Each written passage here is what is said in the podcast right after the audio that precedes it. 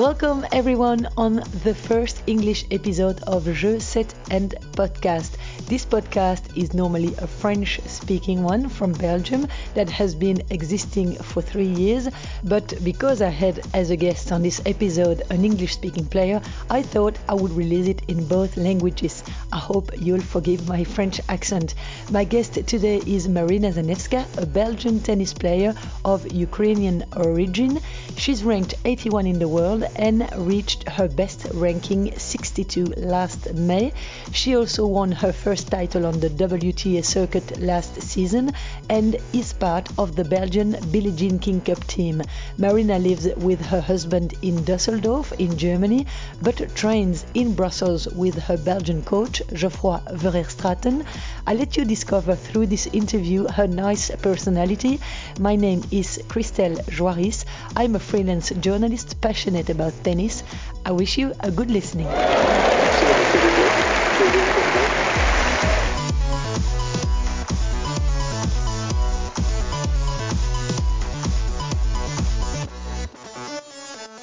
Thank you very much, Marina, for giving me this time during the winter break for uh, recording my podcast. We are here in the facilities of the Leopold Club in Uccle in Brussels. You had never come here before? No, actually, I've heard about it, but uh, first time I'm here. But you know, I'm practicing in Roseau, so we're using facilities uh, there, and uh, also on in uh, Uccle Sport uh, during when I need a hard court courts. Okay, so at the moment, I suppose that you're there. Yeah, I spend lots of time in the gym, and uh, yeah, in Uccle Sport uh, for the training session uh, like tennis. We'll talk about um, the plans that you have for 2023 just after. Uh, first of all, I would like to present you to the person that listened to me, discover the person, the nice person you are. How did you learn to play tennis? Like when did you start to play tennis? Was it always something that you liked? I think you like gym also when you were young. Yeah, I my family is very sporty. Like we all big fans of uh, of of sport. My brothers used to play football, and uh, my parents yeah just they just love any sport. In in the beginning, basically the story was that uh, I supposed to go to the tennis uh, classes like uh, when I was six, but on the way to when we came to the tennis club, there was no one, and there was like no um, no one at the reception, no one at the club. So we were coming back home, and on the way there was like a, two girls were running around. Basically, they were they were asking if if I want to join the group in the rhythmic gymnastic and uh, my mom was like oh, okay yeah why not? Let's let's try. So it was it was not that i like we my mom wanted me to bring me to tennis. It was just one of the options. And then it didn't happen in that year. So i did gymnastic for a good year and a half almost two years. But uh, and I was not very talented. Like my body was not made for gymnastic. You know, they are really breaking the body there like crazy. The very, very hard way of trainings. Especially in those countries like Russia, Ukraine. Yeah, they, they, the, the coaches hit you. The coaches stretch you so hard that you're just crying all the time, and it was uh, it was heavy. But I wanted. I re- I actually did like the like the, the everything about it, like the competitions, and uh, I started to dream dream about uh, that I want to be like I don't know on some bigger stage at already at six years old. But uh, and i was improving very quick because i was very hard working. And uh, when i was um, like yeah after one year and a half i was i got injury of my back. And i was quite serious because i couldn't really walk very good and couldn't breathe very well. Like how was, old were you? I was um, seven and a half. And uh, we saw different doctors and um, it was really not very helpful.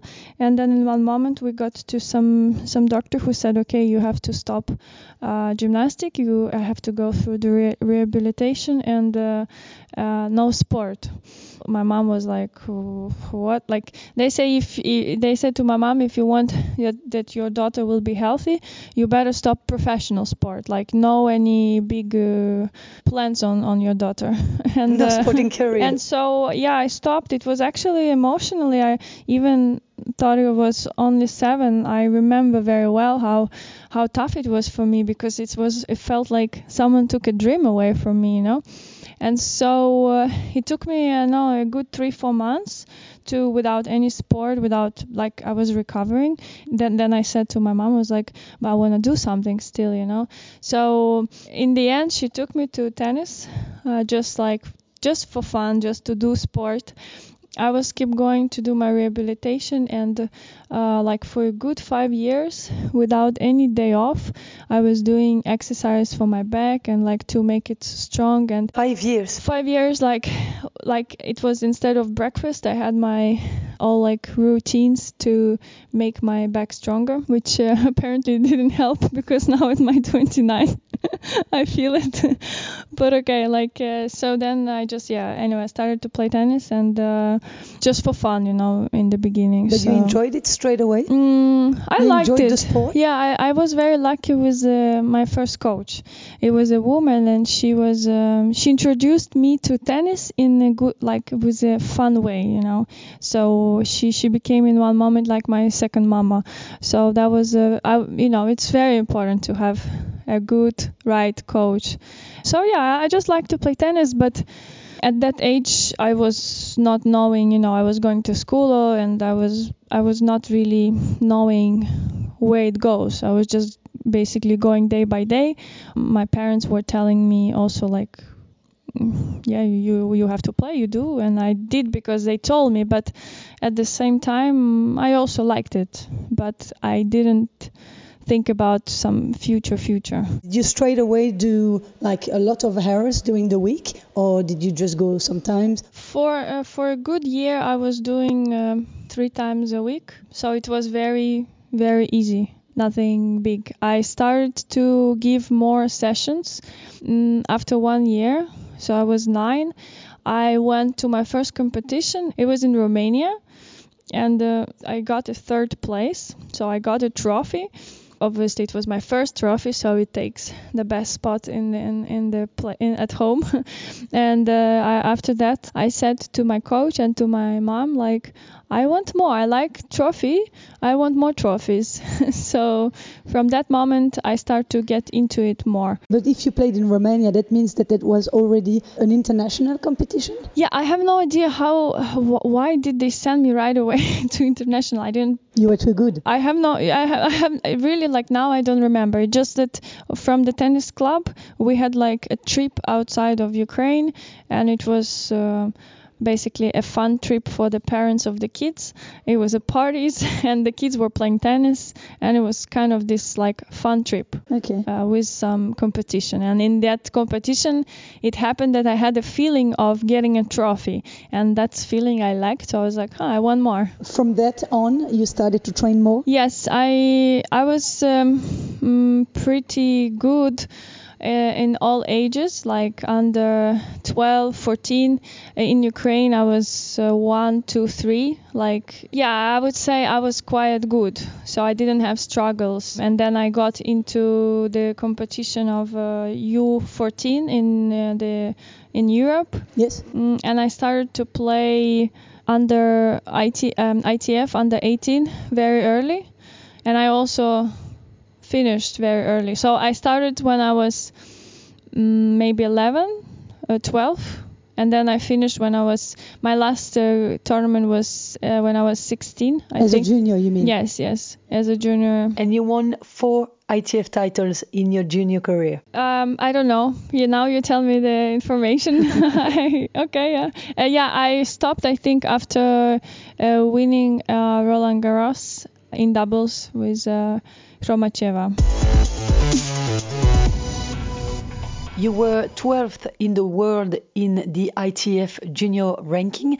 We know how difficult the transition from junior to Yeah. pro is. Yes, yes. That's when you decided to start on the WTA circuit. Um, so in that moment, honestly, me, I didn't really decide because I had um, I had a sponsor who took care of me when I was 11, 12, and we signed a contract for 10 years because I mean tennis is is expensive sport. You need to invest.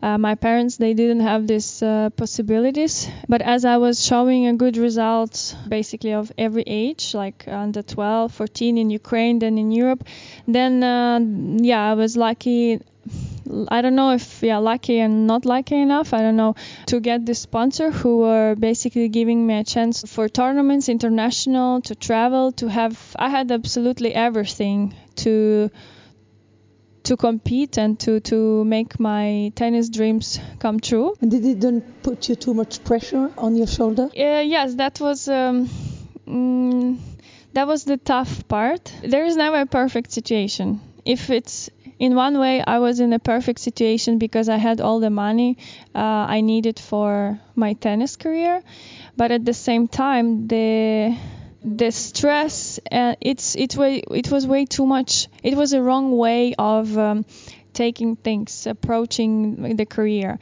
Uh, I will give you the example, and uh, you will maybe understand a bit how my sponsor was working, in which state of mind, as he was a big businessman.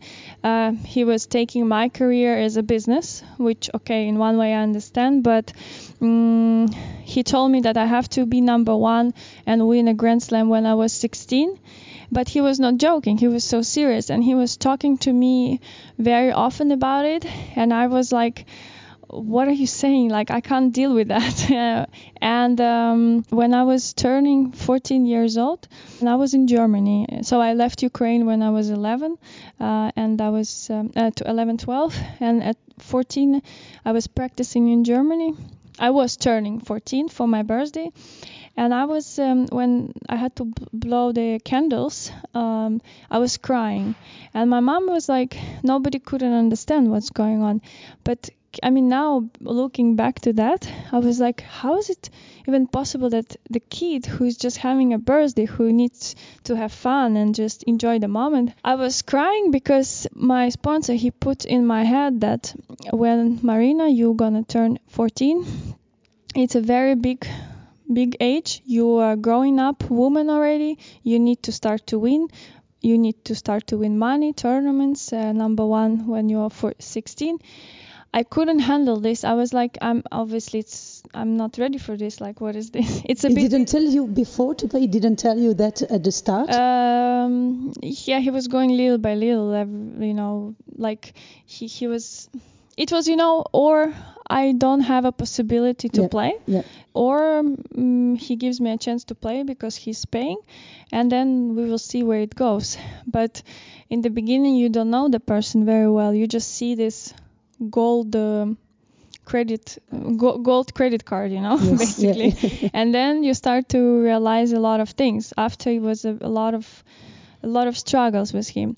But coming back to the question, when did I decide to go to the pro? Or it was again, it was not my choice. It was his choice that he said, okay, now it's time to stop juniors Okay. and you go in the uh, to play pro. And I did it very quick. This uh, transfer from juniors to WTA, I got in. Uh, very quick in the top 200. Yes. This is the thing for for everyone is different. Someone goes quick, someone goes like slow, someone cannot get points at all, you know.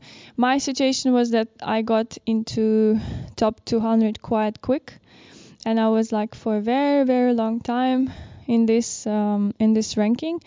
Um, and obviously I just couldn't make the next step to get into the top 100 which I guess we're gonna talk about it why. Yeah.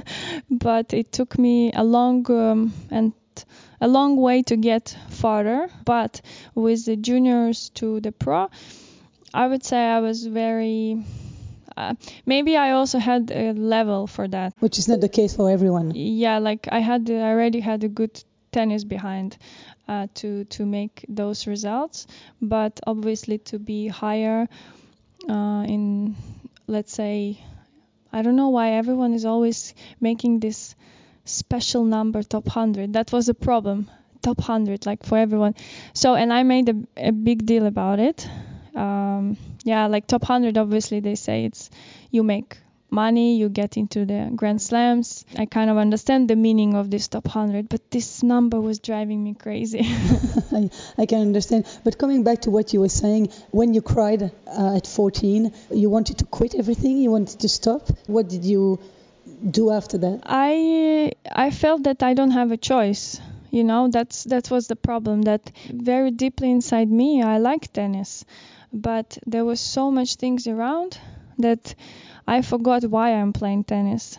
And um, later, to get into the top 100, you know, like in, basically it happened in my 28. Only now I understand why I couldn't make it. And the the big thing was that I needed to understand that I play tennis for myself and um, it's, and not for the others. Yeah, it's my career, it's my project, it's it's my dreams. If I don't want to, I stop. But I felt always, um, I was very lucky in one way that I was blessed to have opportunities. I had always sponsors, I had uh, uh, the best coaches, but the results were not there, and nobody couldn't understand this. But why? Zanevska, she has a good tennis level, which I knew as well. Uh, she has all the opportunities, all the possibilities. There's so many people around her. Why she cannot make it? And I couldn't, I couldn't understand as well. I just felt this um, pressure. pressure. And then when I was sharing, I don't know, with my coach or with with my wherever, like my my close people in the team, that I feel pressure um, it was a bit a judgment. But how can you feel pressure? You have everything to play tennis. And so I couldn't deal with that. I couldn't um, understand what to do with this. Didn't your mom say, okay, if it's too much, we stop? Don't put yourself too much pressure. How did she react? I think with my mom, um, it's uh, it's I guess it's a very different it's a different topic, a big one as well, because it was a big story with me and her. My, my mom, she's like a very a woman with a character. She's the boss in the family. My dad always like calm and uh, and uh, we are very family similar with my dad. Mm, so my mom, she was always um, um, taking a role of a person who would uh, push me um, to have a career, to to win, to win, to win, to win. I know now it was with a good intention for sure, but um, she forgot to be my mom, and that was also a problem uh, to have a balance between that. Um, she needed to let me go in one moment, to trust the team, and to say, "Okay, I'm your mom." It took her a long, long way for me as well. We were we were building the relationship uh, together, and only at my only like the last five years, I would say. Now she she's just my mom. She's just happy that I am happy. She wants me to be just yeah just a happy daughter. Uh, but before, obviously, that was also um, one of the stress. I when I was 14, juniors, I played to to to please her, to please sponsor, to please everyone around and deep inside me i was like what about me? But i couldn't it was tough to to to understand. And to put words on it and i guess that stress translated on the tennis court in a way. Yes like uh, for a very long time um, i had this you know if you you, you talk about a uh, player and you say this player and you have the uh, identity of a player and like who is she how is she playing what's her strength and about me, it was always like uh, Zanevska having a great tennis, but she she can be very vulnerable, um, not stable, not strong enough in important moments of the match. It was before because now, obviously now it's changed. I've worked a lot on it. What made the difference in your head, and when did you feel that it changed, that your mind changed on the court? Um, it took a long process, very long. A good. Uh, that's actually a good lesson for everyone because uh, for it, it takes for everyone is their own time to succeed, you know, and uh, it can be someone at 17 and someone at uh, like me at 28 you know this is the problem the people putting the limits and uh, we shouldn't do that. I'm also learning about it like uh, there is never limits. We we just create them um, by ourselves you know. For all career i had as i explained all the all the chances on my side to succeed. Something was stopping me. This something was very very deep. And then the process was changing when in 2019 2020 basically the covid the lockdown and everything made me completely change everything in my head in 2018 and 2019 i was very often injured like I couldn't play a full season. You're back? No, that was um, that was actually like a foot uh, problems. Um, Okay. So just couldn't get rid of the pain. It was always coming back. I needed a time to rest, to take uh, my time. But in tennis world, like it's impossible because you always have to run after points, after tournaments, after Grand Slams, uh, points, money, points, money, mm, which is a big mistake. But that was the case, and the end of 2019, I couldn't just play tournaments because of the injury. And in the end of that year, I also um, I had a sponsor, the Belgian sponsor. Uh, for like a long time, who were investing in me, and um, which I'm super grateful and thankful for what the opportunities again I had. But it's finished not so great because they stopped with me, thinking that it's it, it they cannot help me anymore, which was not uh, really. Mm, A good idea. no, that was uh, basically that she. They said that they will not help me anymore because I didn't show results wherever. We will not get to that point, but like the thing is that I, in the end of 2019, I was um, injured. My ranking was really down. I was dropping and dropping. I was not getting into Grand Slams anymore. Um, I didn't have money. I had only like um, uh, yeah, I had I had to bills to pay, which with the money I don't have, and I was really like completely destroyed. And the most important, I didn't have uh, any more desire and wish to play because all the team I had, I felt everyone started to Give up on you. to give up on me, and it was very straightforward. Um, it and it was hurting, you know. Like for so many years, I was giving everything to my tennis career, and uh, and I started to see people who were putting their time, uh, money, uh, belief in me for many years. They start to give up on me. The only person who didn't, it was uh, Geoffroy, uh, my coach, uh, who was still working with, and that's it actually. Uh, even me, I gave up on me, like because I thought, why, why, why should I continue? Like I am not, I'm losing ranking. I'm not feeling well with my body. I don't know if if I really want to do it. And it happened that in that period of time, I met my husband. Um, and so, well, my, my back to that time, a, a boy- a boyfriend. And um, okay, I, I started to to build my private life, and it was like going quite quickly and intense. So, in that period, in the end of 2019, I wanted to go back to Ukraine because for me it was over, or at least uh, because I had no money even to to pay my life in in Belgium. So I said, probably I need just to go home. Where's my where's my family and and I will see what I do after.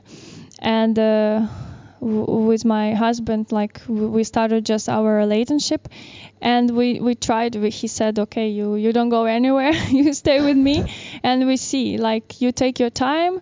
Uh, I was thinking about to freeze my ranking. Okay. Mm, so it's like for six months Yep. you cannot play. Uh, I mean, I had a reason. I had still problems with my health. But you don't drop. And then I, it, yeah, yeah, you basically freeze your ranking, and then after six months you can come back, or after one year, or wherever, whenever you want. And he told me this, and like, take care of your body, like, let, let's see, like, take your time. And then it happened that COVID hit, and so we got all into the lockdown. Uh, you were stuck with him. And I was stuck with him. It was really funny because um, the COVID started 13 of um, March. Uh, March, and um, we said, or we kill each other, or we get married. Two years later, the same day, 13 of March, we got married. so it was like crazy. That's right, in Las Vegas. Yes, it was a funny uh, dates, uh, timing and dates. So the lockdown went well. Uh, well, as you, as you see, yes.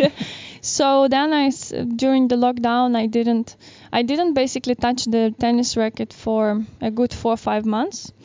Uh, I did once, but I didn't play at all, and I was just doing fitness.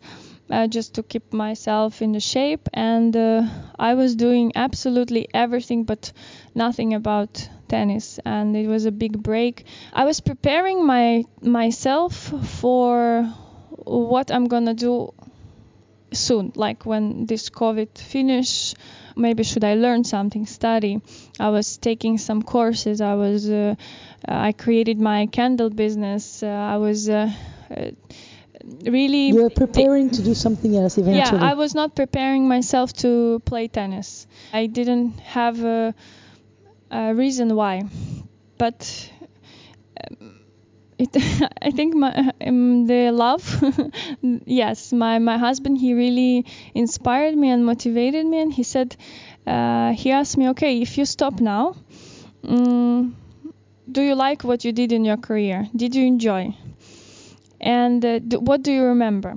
And in that moment, it hit me hard because I was like, no, I didn't enjoy. I didn't. Um, if I could do it again, I would do it differently. And he's like, but do it then. I will help you. We will find a way. Just do it differently. I kind of, you know, recharged myself. I didn't play for a while. Uh, my injury was gone. And um, when I restart to play again, it was not a magic button like oh boom and I'm of course. happy and I it took time. I remember in uh, the first competition in June, I think it was. I was like a German um, tournaments, just uh, not official because in official tournament started in August, I think. Yes. And even with uh, Geoffroy, I told him to, to my coach that like, uh, look, I will go to Germany alone, mm, and I will. I don't have any goals. I have no idea. My goal is to bring back the um, pleasure, the pleasure, the love, uh, and to know why I'm doing this. If I don't find my why, I'm not going to continue. Like just give, just let me, just I will do it, and then we'll see what will happen. I was still very lost. I didn't know where to start with. And this is how it started, little by little. I wanted to enjoy the process of traveling, meeting people, seeing places, playing a match, but doing it for me. I want to fight because I want to win because it's for me, not for anyone else. And I think like this, I build build up this idea that if I want to stop, I stop now. It's my decision. If I want to continue, it's my decision. Um, and that's that was the biggest difference. This is why I didn't succeed before because I never did it f- for myself.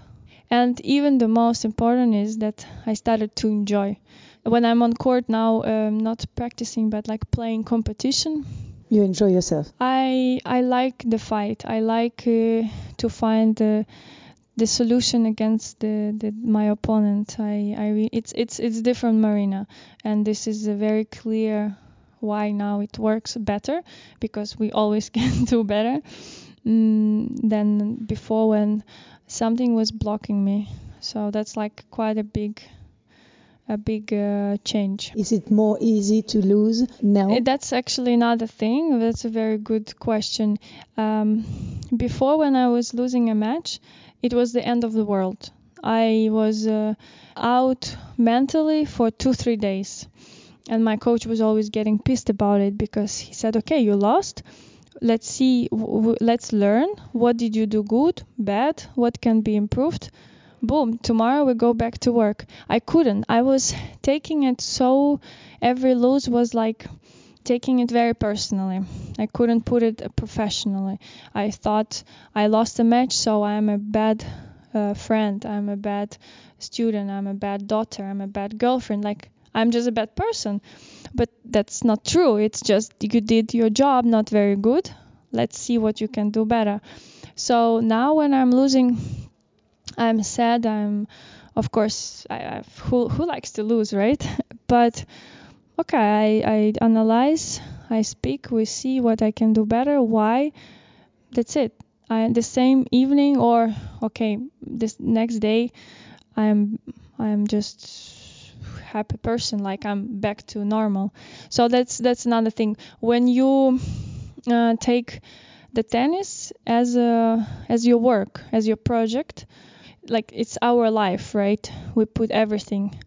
Maybe for someone it works because here i don't want to say that the way how it works for me it has to be for everyone. Mm. we we're all different. I just found the way for me that i have to give 100% of everything I have when I'm on court, when I have to do my job.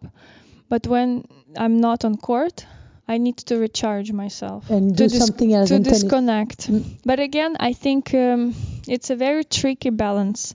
Uh, you need to know. You need to know yourself where you can um let yourself disconnect.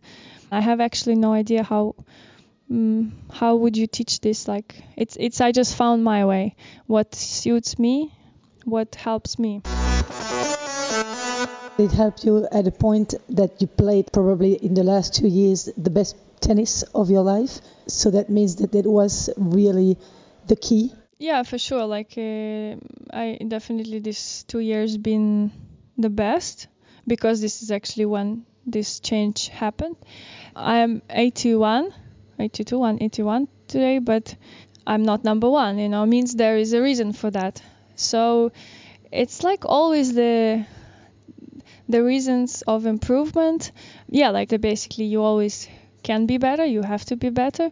Uh, the question are you willing to be better? You know how far do you want to go? That's what I was going to ask Um, you. How far would you like to go to be happy of what you have done and be satisfied of what you did in your career? Mm, if I have to stop career now, I would be happy. Um, I don't. I would not have regrets.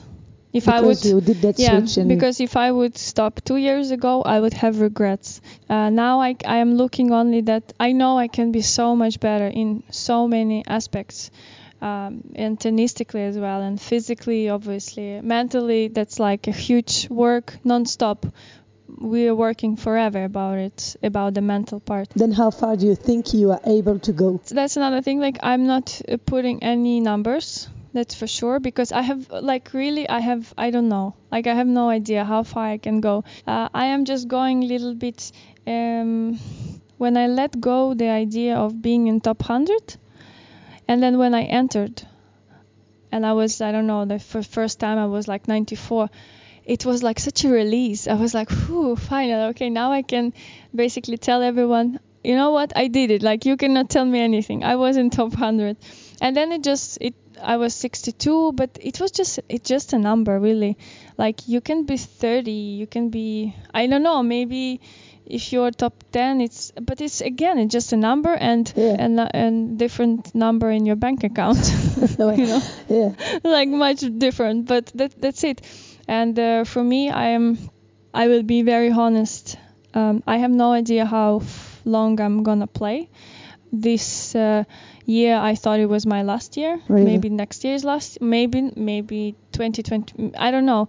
And the reasons uh, why um, physically it's getting a bit more complicated um, but i am i'm learning how to deal with it. So it depends how long my body will let me play because my mind uh, wants to do more.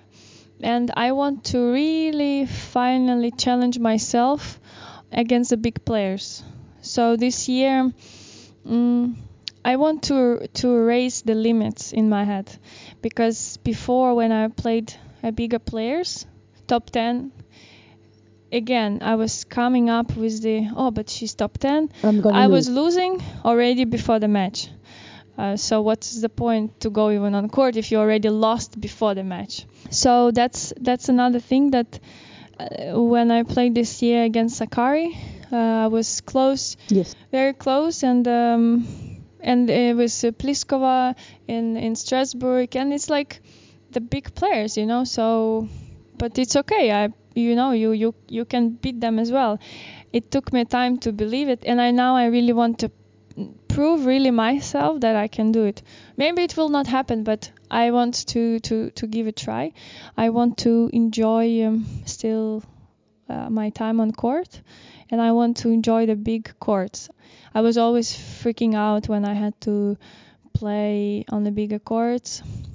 Now I want to take it as a cool and exciting challenge. So that's that's something different in my mind for the next year. Uh, hopefully a year. I don't know again how long it will last. When you travel on the circuit, um, does your husband come with you? he he's choosing uh, very only good tournaments like uh, Paris, New York, London.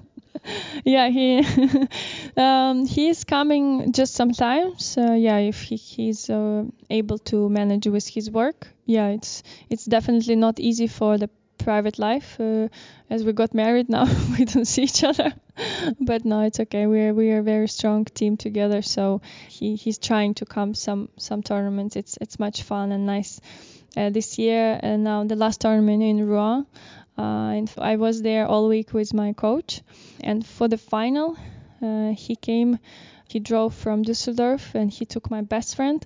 Mm, so they were all like my coach, my best friend, my husband. They were all for my final.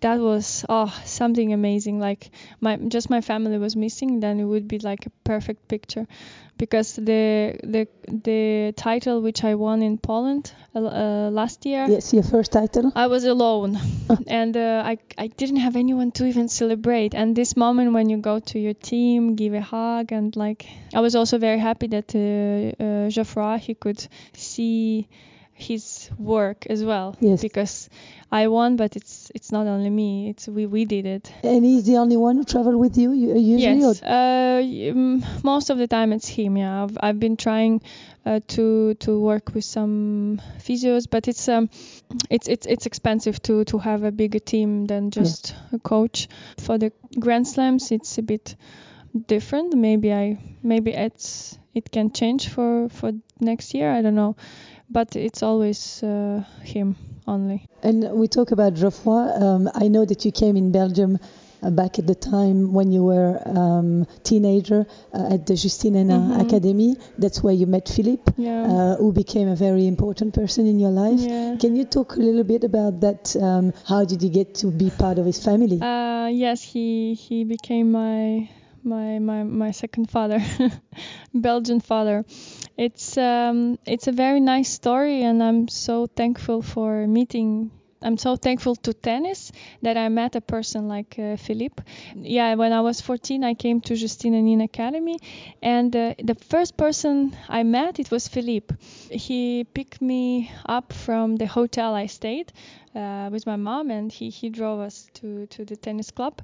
And then he was working mm, with other players, so it was a bigger players or only boys, or like he was like. Um, for me, a bit untouchable coach, like and and with the time, I really understood his way of working, his energy on court, and every time I was coming back to where we stayed, uh, um, and I was telling my mom, like I want to to work one day with Philippe, or I want at least one practice. Like he's amazing. I don't know. I was like.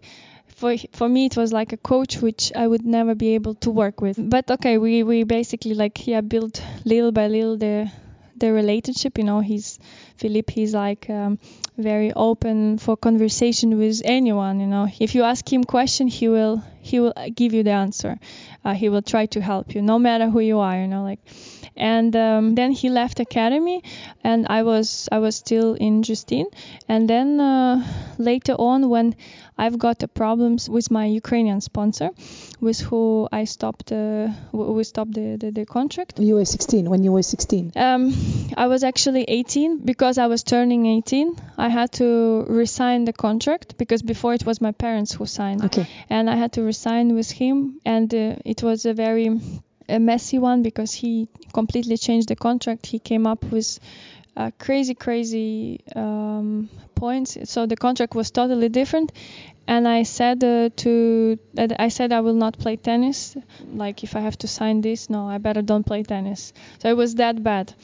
And um, in that moment, yeah, I couldn't like I didn't have money and like again like in a very difficult financial uh, statement and uh, I had to leave uh, Justine Henin Academy because I like Couldn't afford it. I couldn't afford it. Yeah, it was it was a tough, tough, tough time. Some un, unpleasant uh, situations and people I had to face.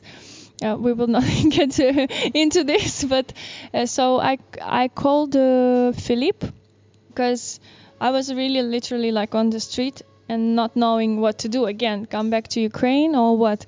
And I called him and I I explained him the situation and I said I have no money, but I want to play and he's like okay come. And uh, it also like the back to that time it was uh, he was working in the same structure with Michel Boule Yes. he also like helped me a lot in that period of time and Geoffroy this is where I met Geoffroy like everyone was in that structure. I started Philippe was like a main head coach of, of this team and uh, Geoffroy was like my coach. So that was um, he gave me a help when when I basically was still no one for him but I just I just I yeah I don't know why he did it like but he did it. And then he signed me in his place that I lived there. I was uh, part of his family for for a long time and he was with me.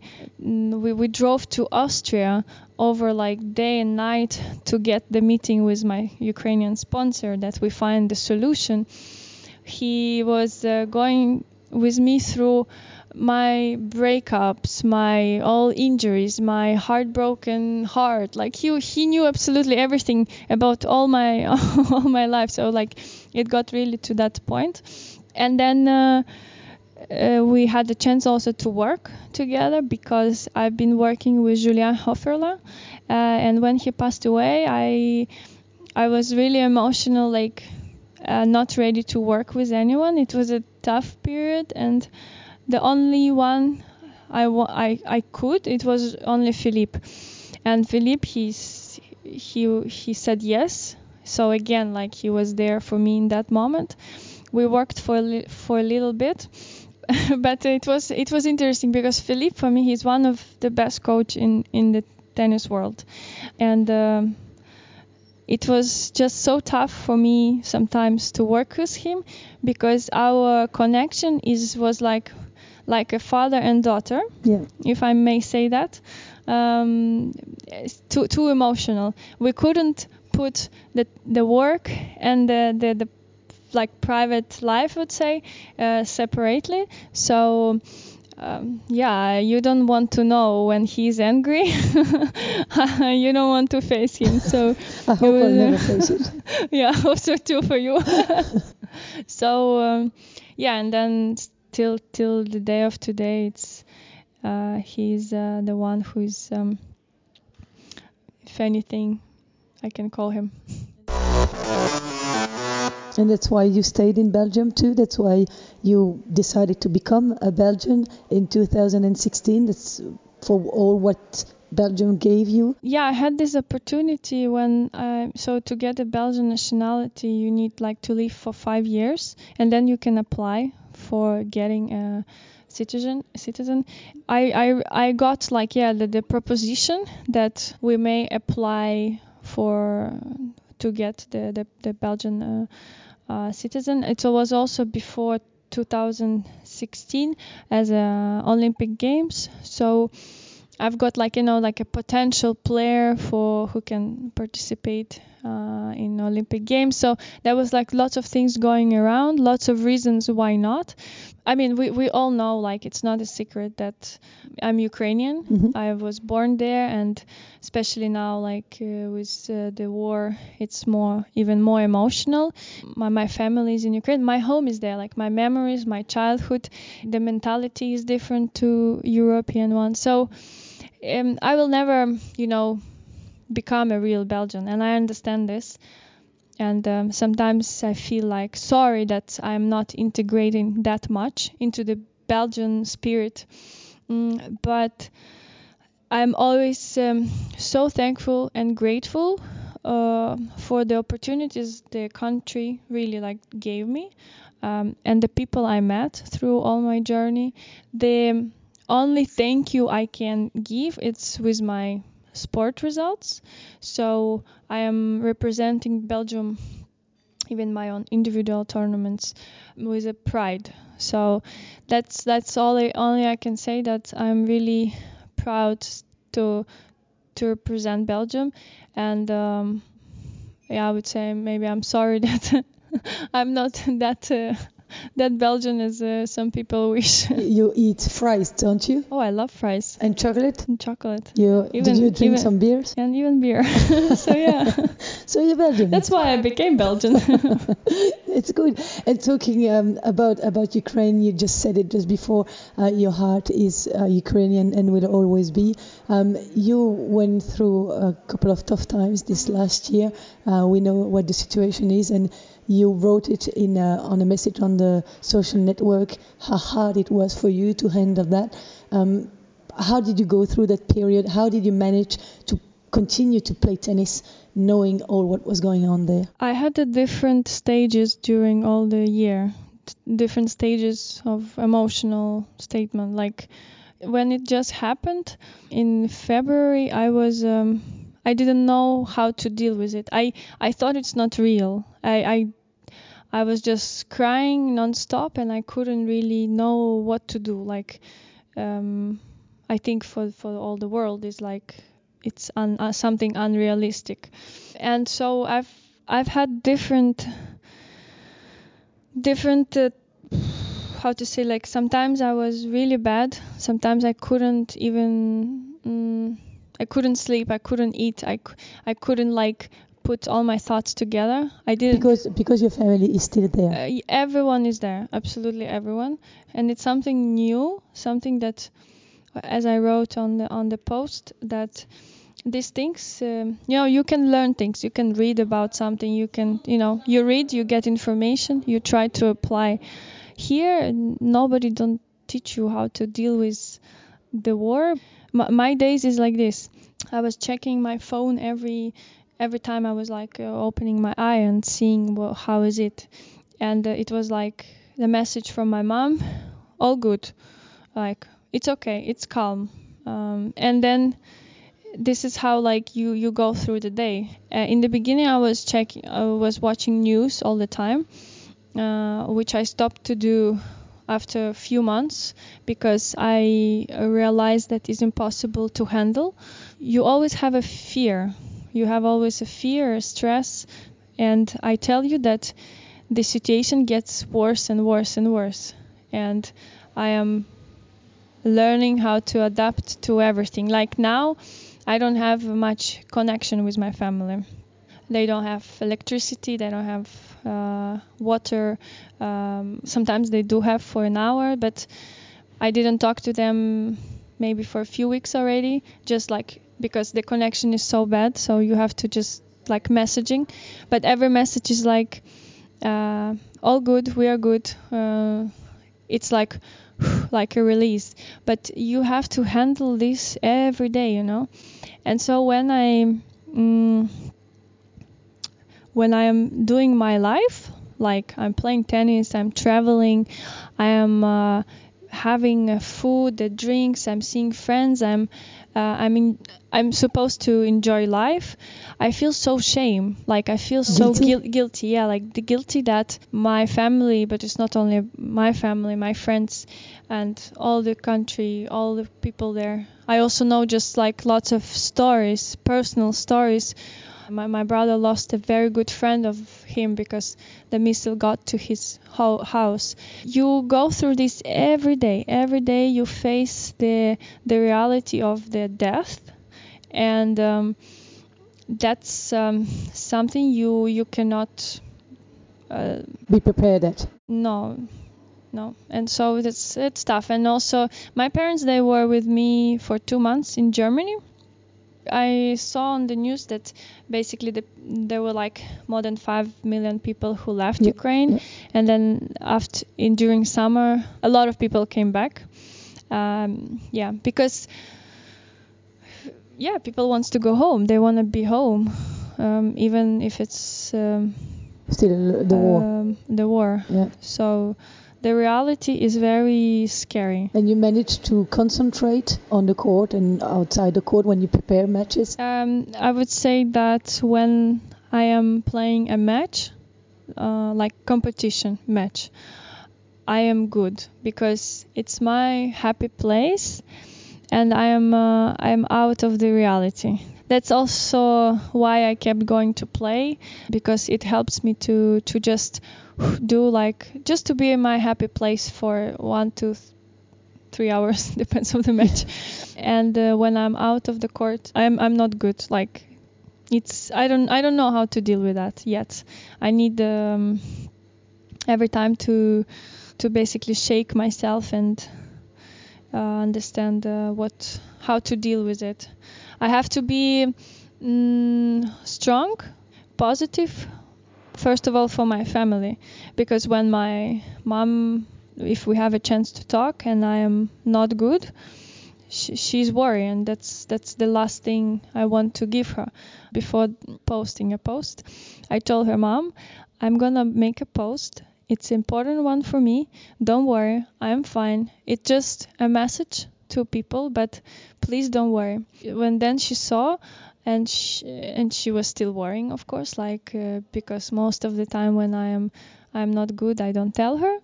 Mm, and so of course all our family friends they start to call my mom like what's wrong? Why marina is like this? And i'm like yeah it's it's my this is how i feel every day but i i had to keep it for myself because i thought it's right because i'm still living a good life. Yeah. you know like i'm fine like really. But the, i cannot complain. But it's still emotionally tough tough. I, I took way much more time that um, I told you I would take, so um, No. I'm going to finish um, i soon. can i I've can speak more you um, you said it during COVID. You um, launched a candle Mhm. uh, business. Uh, Mhm. can you talk to us a little bit about it? Is it something that you wanted to do for a long time? Is it something that you learned? It just came um, spontaneous because I wanted to buy some candles, uh, and that those shape candles with some bubbles or like a body candle was uh, quite expensive, and I was like, oh, why it's so expensive? And then I saw. Um, um, I was going some doing some courses, mar- marketing courses, um, and I was uh, checking some what how to deal with a small business. So it just happened that everything was happening in the same time, mm, and then I saw like I thought maybe I can make one just just for fun. Anyway, I have time. I did few candles. Then some of my friends were, oh, can I have one? People like friends started to like, and uh, then I thought, why not to mix uh, like to to combine uh, that I'm making candles plus the way of how to manage the small business uh, because I'm taking care of the website, Okay. all the the marketing stuff, and uh, so that was like like more a hobby, and then it's actually got into something bigger than I was expecting. You have a, a Instagram account. What is it called? Savage Love Candles. Savage Love Candles. Okay, the, so they magic candles that bring you love. They definitely bring love. Yeah, it's it's when I'm making them, it's like my me m- me myself and I. It's my time. It's instead of yoga, I'm doing candles. It's very like a calming process. I definitely going to c- continue this. I mean, I still do it, just a bit difficult to combine with my traveling and that I'm not often at home. But when I'm there, I'm always making a new. So I have like a little factory in in the in the office of my husband. he must be pleased. Yeah, he always smells this scent. He's like, "Oh my god, open the window." so he lives. You live uh, more in Germany than in Belgium, if I understand well. Yeah, we moved uh, the beginning of the year. So yeah, we are in, in Düsseldorf, but uh, I'm practicing in Brussels because of yeah. Geoffroy is here. Because Geoffroy is here, and uh, it's um, yeah. I, I want to keep. I want to keep uh, the same structure. Geoffroy knows me the best. He was.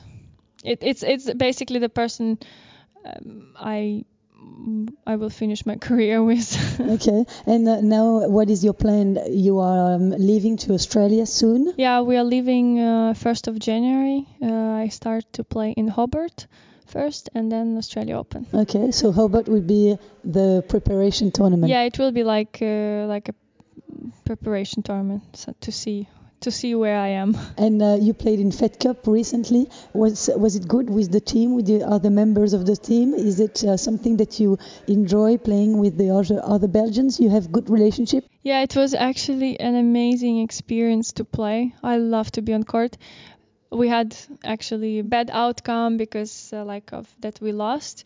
Um, that was actually tough to go through this because uh, I, we were just talking about that uh, how i'm dealing with the losses and with my normal tournaments i'm like learning and seeing and okay ne- next day fine. But this one was hurting. I was feeling like i let down not not my myself but like all, all the team and i didn't bring the point for the team.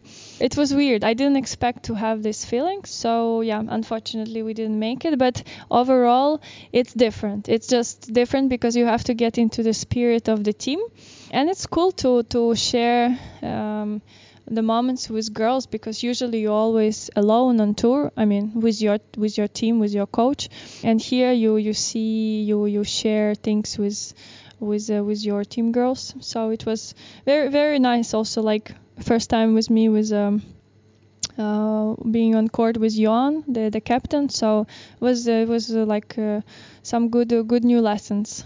And do you have friends on tour? Ooh, what a question. tour some. I didn't ask who were your enemies. No, um, I would say I don't have like friends with who, let's say, I would share my life with.